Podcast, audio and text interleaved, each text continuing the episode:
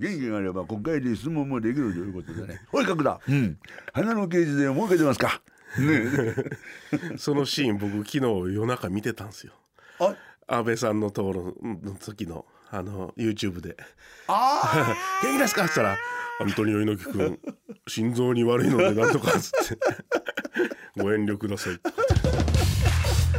自分になんかポジティブなことを押すみたい。な、ネガティブだと押す。オズの三段活用ってのがあるピーター・アウトなんか東京に引っ越しましたよ。今あいつ品川区に住んでますから品川区民なんですね。品川区民殺すぞーって言ったら館長室から。館長が「どうしたんや？角田タイへ飛べ」押す。Kakuda, no Akino, no Akino, Otokogi Podcast, Podcast, Podcast. ABC ラジオポッドキャストをお聞きの皆さん角田信明です、えー、角田信明の男気ポッドキャスト、えー好調スタートを切りましてですね、えー本日第2試合ということで、えー全12回の第2回目でございますけれども、えー第1試合、えー、角田 VSK1 いかがだったでしょうか？ということでね。あの小川先生僕は、はい。あのリスナーの皆さんの反応よりも石井館長の反応が心配で心配で ちょっとなりましたよ。ちょうどあの土日に生徒会館のはい。全日本選手権がうん。もう第41回目を迎えるんですけど、あの僕お話ししたまだ古い頃のフリース体育館でね、はい。あの産声を上げたはい。全日本はもう41回目で、今やもうアディダス空手グランプリってアディダスの冠がついて、で僕がイメージキャラクター務めさせていただいてるカーコンビニクラブ様が3年連続でメインスポンサーとして特別協賛もいただいてありがたいですね。全国から800名集まってまあ、はい。い、わゆる昔の格闘技色の強いその入場券おお客様に買っていただいてあアマチュアなんだけど本当プロの試合みたいなはい。激しい試合があった頃の製造会館の全日本とはちょっと時代もこうまたいできて、うん。あの今組織も大きくなって、全国の製造会館並びに、まあ、全国の各流派オープントーナメントですから、はい。各流派の選手も出場できるので、まあ、そういう交流の場というか大、まあ、ちょっと言い方は、まあ、例えですけども、はい。まあ、大きな企業の大運動会を 国立競技場を借りてやるみたいな、はい。ああいう色になってるんですね。だから 4, 4年部からスタートして小学生1年生2年生3年生男子女子中学生で一般の部はい。もありのでだから何十クラスもチャンピオンが生まれるという感じの大会でしたけどもね、はい今のところ館長からのリアクションは。今今のところはないんですけど、はい。なんか電話が鳴りそうな。うーん。角田君ね知らんね。あんまりあの俺のことはねっていう感じのじわーっとボディーブローが効いてきそうな感じもしますのでっていうことで。あの前回はまあ K1 のお話をそうですね。はい。ざざっくりと、まあかまあ、めちゃくちゃ裏といえば裏のお話で、まあ、笑い僕は笑い話に今なら話せる笑い話にしたつもりなんですけど、まあ今のところ問題ないかなと思ってるんですけど、はい。まあ、格もうちょっとその間口広げて、はい。格闘技っていう話になった時にやっぱ僕の中で、アントニオ猪木さんの存在っていうのはやっぱ大きいですね。だから子供の頃やっぱプロレスも見てて、はい。猪木さん馬場さんっていうのがあってほんで中学生の頃にその立ち技格闘技から極真空手との出会いがあってでこう見ていった時にあの頃って真剣にプロレスが強いのか空手が強いのかっていう、アントニオ猪木格闘技世界一決定戦っていうと、ここに最終到達点として極真空手の熊殺しウィリー・ウィリアムスと、うん。アントニオ猪木の激突がああるわけですはい。でそこへ至るまでの物語を当時の少年マガジンがあの格闘技世界一四角いジャングルっていう漫画があったんですけどね、はい。この漫画が最初は赤星牛尾っていう架空の人物が出てきて、はい。格闘技の世界をまあまあまあ創作でなんだろう実際の格闘技の世界をちょっとなぞってはいるんだけどまあ架空の人物が登場して、はい。ドラマチックにってしてたのが途中から完全にリアルタイムで今の格闘技界の状況がこの四角いジャングルの漫画の中で毎週描かれるようなドキュメントになったんですね。でそこが最終う到達点としてたのがアントニー猪木対熊殺しウィリー・ウィリアムスっていう。おでその今の格闘技ファンの方あまりご存じないかもしれないですけど、ーはい。まあ、極真空手が第1回目の全世界空手道選手権大会というのをドキュメントの映画にしたんですね。はで地上最強の空手っていう映画ができていはい。でこれはもう世界中の大山抹殺の遺伝子を引き継いだ世界中の極真空手の猛者たちが日本に結集して東京体育館で3日間にわたって世界トーナメントが開催されるわけですよ。はい。で当時はもうアメリカが脅威だっていうね。はい。もう日本勝てないんじゃないかっていう。でそこにチャールズ・マーチンウィリアム・オリバーそして熊殺しウィリー・ウィリアムスという、はい。この3人の選手がもう台風の目やったんですね。はい。で最終的には1位から8位まで全部日本人選手がまあ独占して空手母国の威信を守ったというのが第1回世界大会なんですけど第2回の台風の目になったのがこの熊殺しのウィリーで地上最強の空手っていうドキュメントの映画がまあ大ヒットしてはい。で第2弾を梶原一騎プロデューサーが作ったわけですよ。はい。で第2弾第1弾は世界大会全世界空手道選手権大会といういわゆる目玉があると。でこのパート2の目玉がないわけですよ。世界大会4年に1回なんで。はいはい。さあ何を目玉にするかって言ったらまあ梶原一騎先生らしい作りですわ、ニューヨーク支部のウィリー・ウィリアムスを熊と戦わせようっていうね。大山抹殺は牛を倒したと。はい。弟子のウィリーはクマを倒すっていう。僕らワクワクして映画見に行ったんですよ。で結論から言いますと、はい。えーっていう感じのね最後映画の最後の2分ぐらいのところで、はい。そのクマがお檻の中から出てくるんですよ。もっさもっさもっさもっさ出てきて。でウィリーがもうあの黒い顔が真っ青になってるんですよ。はい。ほんで師匠の大山茂先生も最高師範も、はい。ウィリーに熊と戦う前のアドバイスが「If you are away he can move so inside」要は離れたら彼は動くからはい。中に入れと、実にシンプルな 指示を出してはってウィリーはそれを「おーすおーすおーす」言うてもう多分怖いと思うんですよね。怖いですよねほんでそそこ遠巻きにこうはは走り寄りながら最後熊とカーンと組むんやけどはい。その今日本国中に熊が出没して大変な被害出てますでしょ、あ熊どころか、はい。あの石井館長がこれ全然怒られる話じゃないです、はい。館長が話してはるんで。その養豚場ではい。アルバイトをしてる時に、え。そのオーナーの目を盗んで、はい。大山総裁がこ制限好きで牛を倒したっていうんだったら、豚は倒せるかどうかっていうので 思いっきし殴ったら、はい。ブヒーっつって終わりだったっていう話で。それとかあの野犬？えはい。その喧嘩銃我々のお師匠さんにあたる大大先生にあたる喧嘩銃団と言われた芦原秀之という、はい。空手バカ一代に登場する。この芦原先生空手バカ一代の中ではそのものすごい獰猛な野犬を一撃でノックアウトするっていうエピソードがあるんですよ。はい。でそれ審査会の時に僕ら芦原先生とお会いしたら「あの漫画じゃあれのこと書いてるけんのせやけんとほんまの犬はあの俺が蹴ったら靴加えて走っていきよった」っつって。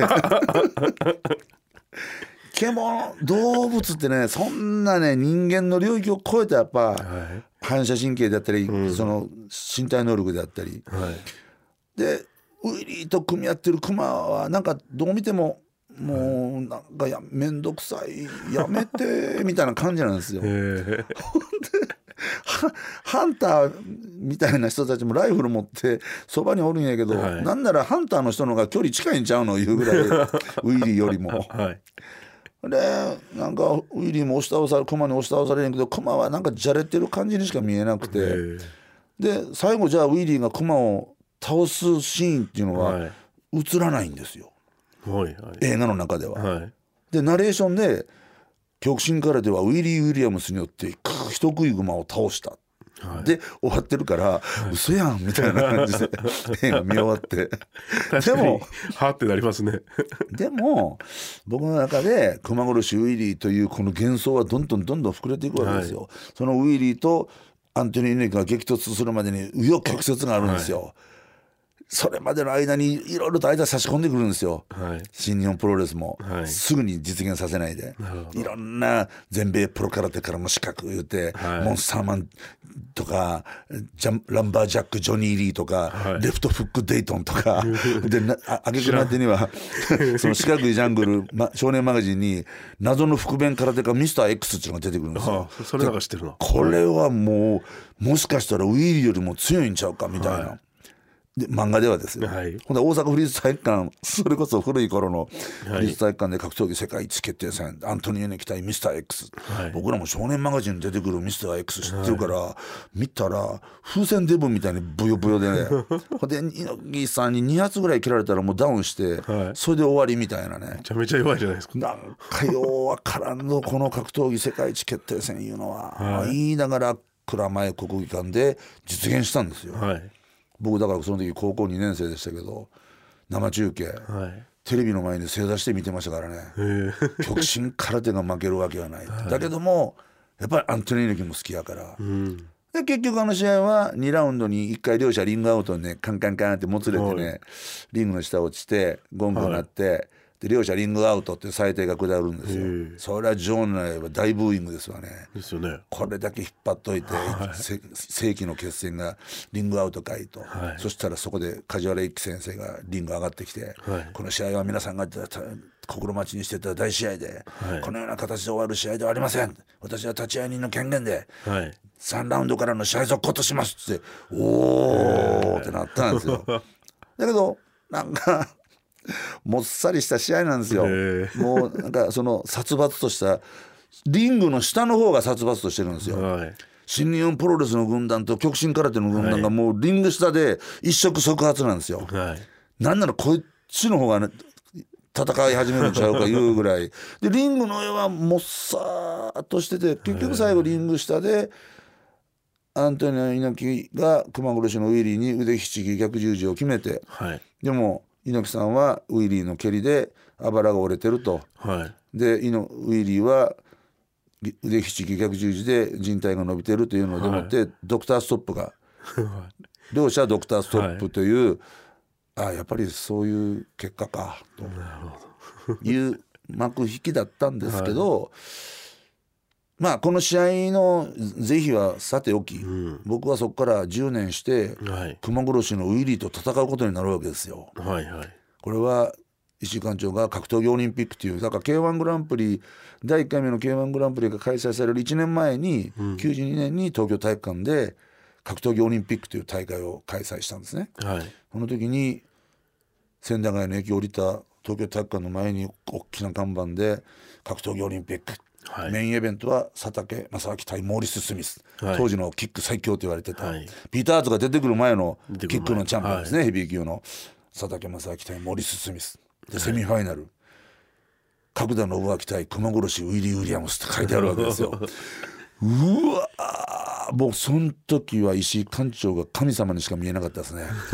よくぞこの試合を実現してくださいましたっていうのでもって、まあ2分3ラウンドやって勝敗つかずで引き分けだったんですけどそこから先まさかのアントニオ猪木さんと戦うことになるんです僕は。ですね。石井98年って調べました。はい。石井館長からいいきなり生徒会館にお電話いただきまして、はい。あの猪木さんが引退試合の前にあの公開スパーリングをはい。やることになってでなんかその対戦相手に角田を指名してききたよと猪木さんがと。で僕したら「押す」っていう話で 猪木さんお会いしたこともないんで、はい。面識なかったんで「押す」であのあとはそっちで話してねって言われて「いや館長こっちで話し僕はいこっちで話して」いやでも僕プロレスとかやったことないんで押すみたいな話、だからリングズの前田さんとこでお世話になってるやろって、うん。うん、だからもうあのあとはそっちでやってって。言って、い、やー館長そのプロレスのリングに上がるのが聖堂会館ありですよか。はい。いやいやあの角田のファイターとしての将来のことを考えたら OK しておいた方がいいよって、要は館長がそうしてるならっていうので、当日ですよ。試合当日ですよ。愛知県体育館で開かれた新日本プロレスサマーファイトシリーズっていうちゃんとした興行の中で、はい。会場入ったらサマーファイトシリーズの看板の倍ぐらいでかい看板で特別公開スパーリングアントニオ猪木対角田信朗って書いてあって、はい。だから角田信朗対熊殺しウィリー・ウィリアムスの看板もそうやし、はい。角田対アントニオ猪木の看板もえー、これはマジかい。もう夢を見てるような。ですよね。そう。ふね体が震えそうな。体が震えそうな、はで僕は猪木さんとの面識もない、はい。会場入りました。当時の長嶋さんという工業本部長がいらっしゃって、はい。で工業本部長が「じゃあちょっと猪木会長のところ行きますか」はい。っていうので「でお願いします」で控室広い控室入ったら猪木さんポツンと座ってるんですよ。はい。でこっち向かないんですよ。はい。猪木さんは。で「おっすはじめまして。生徒会館の角田のおばきです。おっす」挨拶したら猪木さんがリングシューズの紐を結びながらはい「はいどうも」「はいどうも」しか言わないんですよ。でチーンと沈黙が続いたんで長 長嶋こう本部長が「どうどうしましょうか」よ要するに公開スパーリングっていうけど何をす、したらいいんですかと。うちの生徒会館の K1 の連中とのスパーリングなならまあ、はい。どんな感じかって分かるけど僕プロレスはやったことないんで、はい。どういう段取りなのかもその打ち合わせだと思ってきたのに猪木さんは一言も喋らない。はい「はい両まで終わり」なんで。で長嶋さんが「どうしましょうか?」はい。ったら「何でもいいですよ」「横蹴りですか?」って聞かれたんで「あ横蹴りとかは蹴らないと思います」何ができますか？あローキックミドルキックハイキック後ろ回し蹴りパンチそんな感じです。はい。寝技はできますか？ああの前田明さんのリングスで2年ほどお世話になりましたんであの防御基本の防御ぐらいは。はい。うんそれでいいですよ。でう打ち合わせ終わっちゃったんですよ、はい。ほんで控え室戻って、でまあ総合格闘技をやってた、はい。あの平直之君っていうググラップラーバキのモデルになった平直之君でまあまああの一時代築いたはい。総合格闘家の平君とかあの本間聡君とかいう、はい。い、わゆるその、えー MMA のファイターたちが当時は聖堂会館に所属してたんで、彼らがまあセコンドについてくれたわけですよ。はい。でみんなで控え室で「どどうする？いや知らん。猪木さんはにやりと笑って人を切る人ですから スパーリングだと思ってなんか手抜いてやってると、、はいきなり後ろからスリーパーかけられて締め落とされたりしたらこれ恥ですよねみたいな話になるわけですよ。そしたらコンコンってノックされて、はい。ならあの佐山悟さんがた初代タイガーマスクの佐山悟さんが入ってきはってはい「もう今日よろしくね」つって入ってきはったんで「佐山さんどうしたらいいですか？なんか何の打ち合わせにもなってないんですよ」って僕「何をどうしたらいいですか?」っったら「うーんもうおじいちゃんだからいじめないでね」って佐山さんが言うんですよ。いやいやそういう問題じゃなくて本当にだ段取りがどどうやったらいいんですか?」って言ったら「うーんもうおじいちゃんだからいじめないで」ってそこしか言わないんですよ。佐山さんは。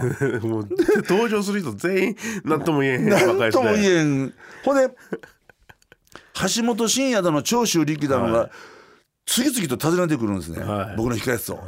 今日楽しみにしてますよ」つって「うわー!」みたいな話で。プロレスで思い出した、はい。僕あの第1試合の前回の方の配信の時に、はい。たけしさんの「オールナイトニッポン」であの玉金全力投球っていうはい。コーナーがあると、はい。でそのローリングドリーマーっていうネーミングをしてきたやつのハガキが、まあ、ためちゃくちゃたけしさんが受けて、はい。その次の回からその玉金全力投球っていうコーナーがのジングルのところではい「あのうは!」っていうはい。声が出る、これは僕があの天竜源一郎さんの入場テーマが「ローリングドリーマー」という入場テーマ曲だったと。はい。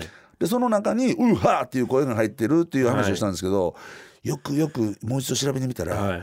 すいません。ジャンボ鶴田さんでしたね。これね多分ね第1回目のあの配信を、まあ、聞いた人、はい。プロレスファンはね絶対ここ突っ込んでくると思うんで 先先謝っとこう思って。あれはジャンボ鶴田さんのローリングドリーマーです。うわっていうのは、はい、でビッグバンベーダーのガスの音ちゃいますか？話をその猪木さんとの僕の一騎打ちに戻しますけども、はい。まあそんなんで佐山さんががが来てくれたんやけどな何の相談にもならず。はい。でセコンドとどうどうすんねんと、く締め落とされたらそんなシャレにならんぞと、はい。館長の大目玉やぞと。はい。って言ってたら控え室におるのにそのリングのリングアナウンサーのキョロちゃんはい。新日本プロレスのリングアナウンサーとい。えばキョロちゃん田中、はい。あリングアナが「これよりアントニー特別公開スパーリングを行います」って言うてるんですよ。はい。行う言うてるぞと。で青コーナーよりスパーリングパートナー聖堂会館角田信明入場でおい入場言うてるぞ。まだ何も準備してないんですよ、はい。だって係の人が言いに来てくれる思ってるから。それはそうですよね普通は。あと何試合で2試合終わったら、はい。あの公開スパーリングなんで準備お願いしますって言,、言ってくれると僕は思ってたら、はい。誰も何も言いに来ないんですよ。佐山さんが来て橋本真也が来て、はい。長州力が来て、はい。それで終わりなんですよ。普段着でおったら、入場言ってるから慌ててズボン脱いでスパッツ履いて、はい。でシャツ脱いで、ウォーミングアップもせずに僕入場したんですよ花道を。レガースつけて、はい。入場してでリング上がって、はい。だまあお客さんも一応ウェルカムで拍手してくれて、はい。青コーナーに僕は着きました。はい。目の前には田中リングアナケロちゃんがいます、はい。赤コーナーより燃える闘魂アントニオ猪木入場って言ったら「猪木ボンバーヘッド」はい。あの例の曲がはい。鳴り出したわけですよ。はい。そしたら猪木さんがあの新日の白いジャンパーにはい。赤いタオルで花道を入場してくるんですよ。それをリングの上から見てて、はアントニオ猪木や。ー と思って。うわこの入場や。い。はあの猪木入り戦の時にもう体が震えながら正座して見てたアントニオ猪木が、この入場を俺はこのリングの上から見てると思った時に涙が出そうになって、はい。こアントニオ猪木はこれから誰と戦うんや。俺かみたいな感じなんですよ。猪木さんパーンリング上がって、はい。あのタオルバーンと外して両手上げて、い、つものあのくるっと一回転してあのポーズですわ、はい。ジャンパー脱いで、いはい。そしたらキョロちゃんがリンゴアナ田中リンゴアナがリングを降りていきなりカーンってゴング鳴らしたんですよ、始まったんですよ、はい。それはじゃあそれは始まってもらう。始まって僕は何をどうしてもいいのかもわからないのに始まったんですよ、はい。試合が。そしたら猪木さんがいきなりロープで飛んだんですよ。はい。対戦相手がロープに飛ぶとか どう対応していいかわからないんですよ。で僕ももうこれはなゴングなったんやから、ここで俺が戸惑ったらいかんっちゅうのでもって、ガンと戦闘モードに、まあいわゆる子供の頃から見て育ったそのプロレスの世界観があるじゃないですか、あの睨み合いみたいな、はい。ガーンって構えずに睨み合いだけして、タイ猪木さんがいきなり反対側のロープに飛んで浴びせ蹴りをしてきたわけですよ。でそれをもう紙一重でファッと切っ先三寸でかわして、はいでこっからですわ。アントニオ猪木のアリキックがはいどれだけ強いのかっていうのを僕は受けてみたいと。そうですよねでちょっと挑発したんです。はいこう蹴ってこいと、はい蹴ってこいと。で猪木さんが「ダッ!」じゃあアリキックを蹴ってきた瞬間、空手の試合ではまあローキックの蹴り合いってあるんですけど、で僕らそのローキックにローキックのカウンターを取るんですね。はい。で蹴ってきたのをディフェンスしてんそこから蹴っていくと12で蹴っていくと相手もディフェンスするんですね。はい。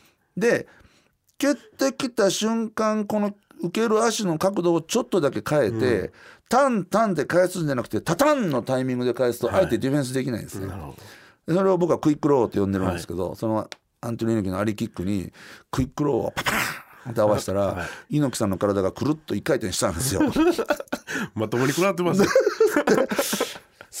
そうか、これは思いっきし蹴ってはいかんのだなと。いうところから「来い!」って言いながら、まあ、蹴りもまあ表面ピシッとヘッド走らして、まあ、フォロ専門用語でいうフォロースルー入れるとダメージあるので、はい。ヘッドだけ走らして、はい。ピシッと音のするような、はい。あれ音のしない蹴りっていうのは意外とダメージいあるんですよ。パチーンと音のする攻撃っていうのは音するけど、はい。あんまり効かないですね。あ中心にダメージ入ってないから。まあまあそんな中で蹴りやり取りしてで寝技に入った、はい。これはもう首だけは絞められたらいかんよ リングスで培ったはい。ディフェンスの技術を使って、はい。で、まあ、プロレスですからロープブレイクがある、はい。でロープにこうブレエスケープした。はい。たら猪木さんが離れ際に蹴ってくるんですよ。はい。離れ際「おっちょっと待って」と。で立ち上がって今度バーン組んだ。ほんなら、猪木さん今度はロープ際でこう組みながら目の中に指入れてくるんですよ。あ これがこのプロレスのいろいろ殺し技があるというのは聞いてたけれども、目の中に指入れてきたからそれで髪の毛を掴んで、僕の、でゴンゴンって頭突きをしてくるわけですよ。これがあの熊殺しのウィリーもクラッときた頭突きか思ったらもう至近距離からこっち肘打ちですよ。はい。バチン肘打ち入れて、離れてまた蹴って、で猪木さんがひっくり返ったら僕はその足取って藤原組長張りの 膝十字にひょーっと入ってほたらうおーっとやっぱ湧くんですよ。で寝技の攻防が続いて、アキレス腱固めの取り合いとかして、はい5分ぐらい経過したとこですかね猪木さんがロロープサイドでいわゆるマウント今でいうところのマウントを取ったような状態で、拳をこうグーッと実況の辻さんが「猪木が弓を引いた!」って言った瞬間猪木さんが「よし!」って両手を上げて、はい。僕に礼をしてくれて、はい。そこで公開スパーリングは終わったんです。は 何の打ち合わせもしてないんですよ。何の打ち合わせもせずに5分間のアントニオ猪木とのプロレスがちゃんと成立してたんです、あ。だから後でまあだから角田ならそれができるだろうっていうみんなそれを分かっててお前を指名したんだよっていうお話をいただいた時にはすごい嬉しかったんですけど、はい。あの猪木さんもね本当に天国に行かれてしまいましたけど、あのアントニオ猪木さんの闘魂ビンタあはい。も有名なうん。闘魂血抜いで「タイ!」はい。っていう、あの闘魂ビンタがなぜ生まれたかっていうのには、実はものすごい逸話があるんですよ。はいあれいきなり猪木さんが人を見てビンタをしだしたわけじゃなくてある予備校で、はい。猪木さんが講演をやった後に、うん。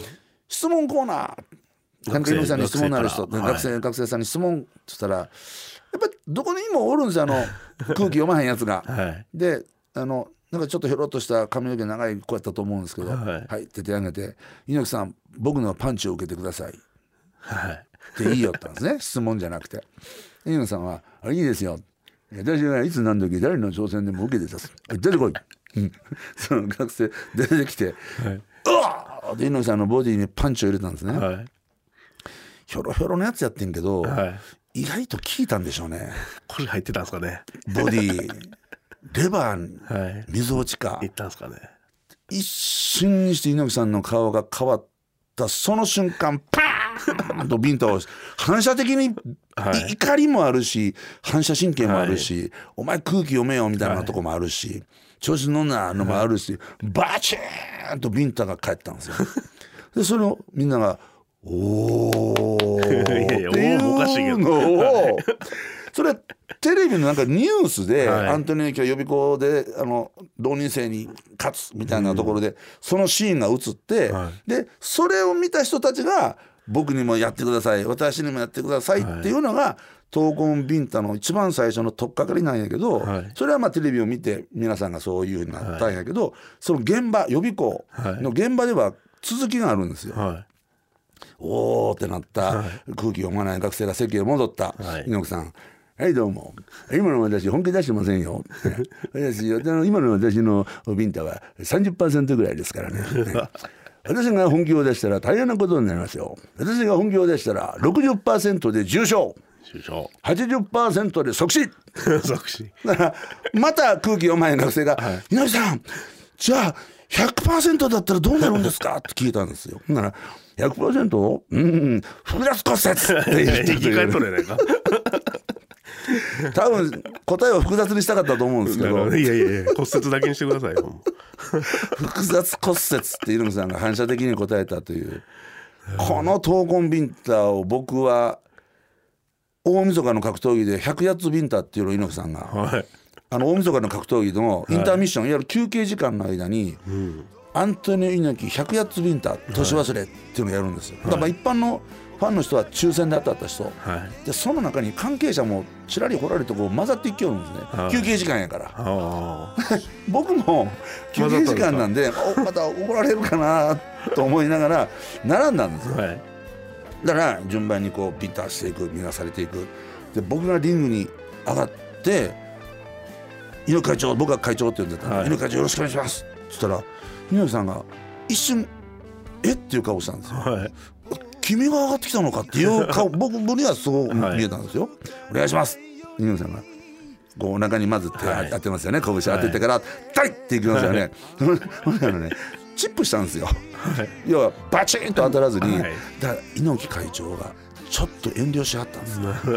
そのえ？っていう表情と、そのチップで「わ猪木さん僕にすごい気遣ってくれてはるんや、はい。なんでもっと重くしやってくださいよ」ってこっちは言ってるんやけど、はいチップして、もう一回。って言って僕だけ闘魂ビンタを2回二回で。い一度に2度受けたという。これはね後にも先にも僕だけだと。まあ猪木さん今もその真意を聞くことはできないんですけど、うん。あの時の猪木さんの表情は「え君今まで上がってきたのかい?」っていう顔をされてましたね。